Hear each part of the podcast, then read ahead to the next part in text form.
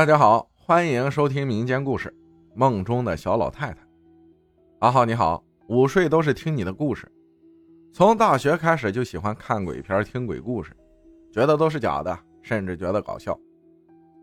没想到年纪越大越开始相信了。就说说前两天发生的事儿吧。我老公工作原因总是不在家，我妈妈也是回老家，被疫情耽搁，还没有回来。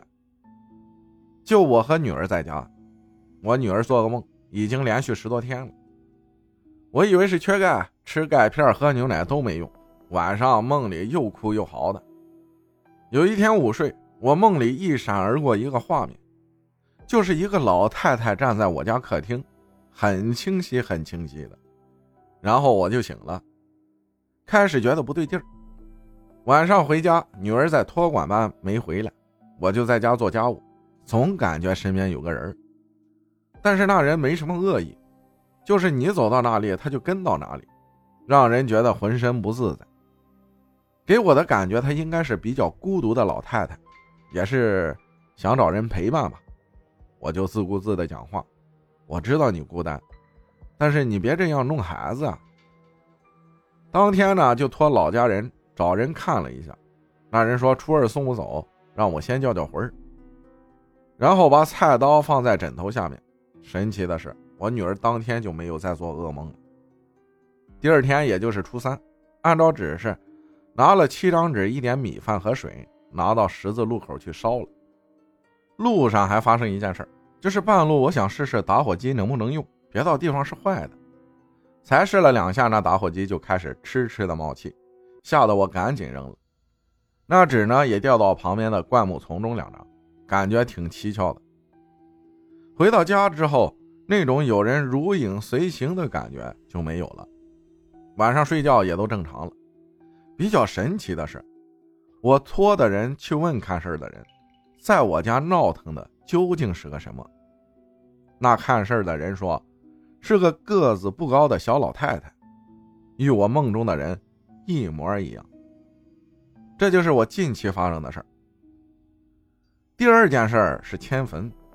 是我妈妈讲的我侄女的事说是我姑父家迁祖坟，我侄女也去了，还参与了现场挖土的指挥。坑挖好之后，突然窜出来一条小蛇，大家都说这是好事就都回家了。没想到晚上回家就出事了，天刚刚黑，我侄女突然嘴巴张得老大，嘴里发出谁也听不懂的声音，手呢比比划划的。从屋子的这里到那里开始来回的走，比划的动作像是在挖土，家里人都急坏了，就问你是谁呀？但是侄女只会点头和摇头，嘴里发出啊啊的声音，这给他家人急坏了，说肯定是迁坟惹到什么了。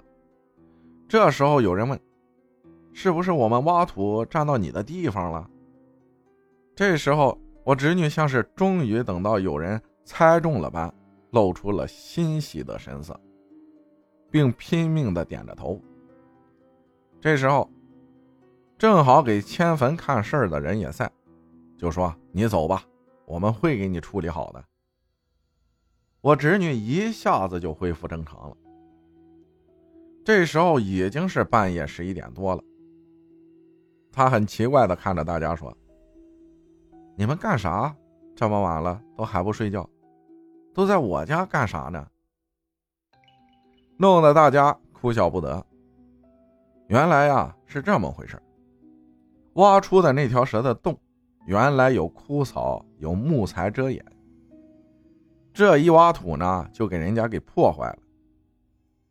姑父的家人重新找来枯草和树枝，另在附近找了个地方。并在树枝上系了一条红布。就这样过了几天，再去坟上扒开枯草一看，果然那里多了一个新的蛇洞。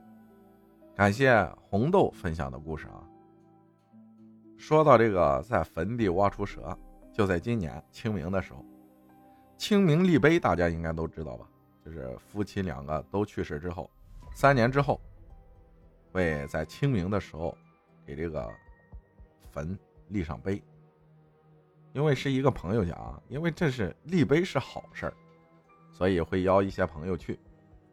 要到坟地上呢，要在这个坟头烧纸的那个位置，挖开个坑，把碑立进去。就挖这个坑的时候，就窜出来了一条蛇，然后大家也把大家吓了一跳，然后就立上碑，然后放完炮，然后就回家了。感谢大家的收听，我是阿浩，咱们下期再见。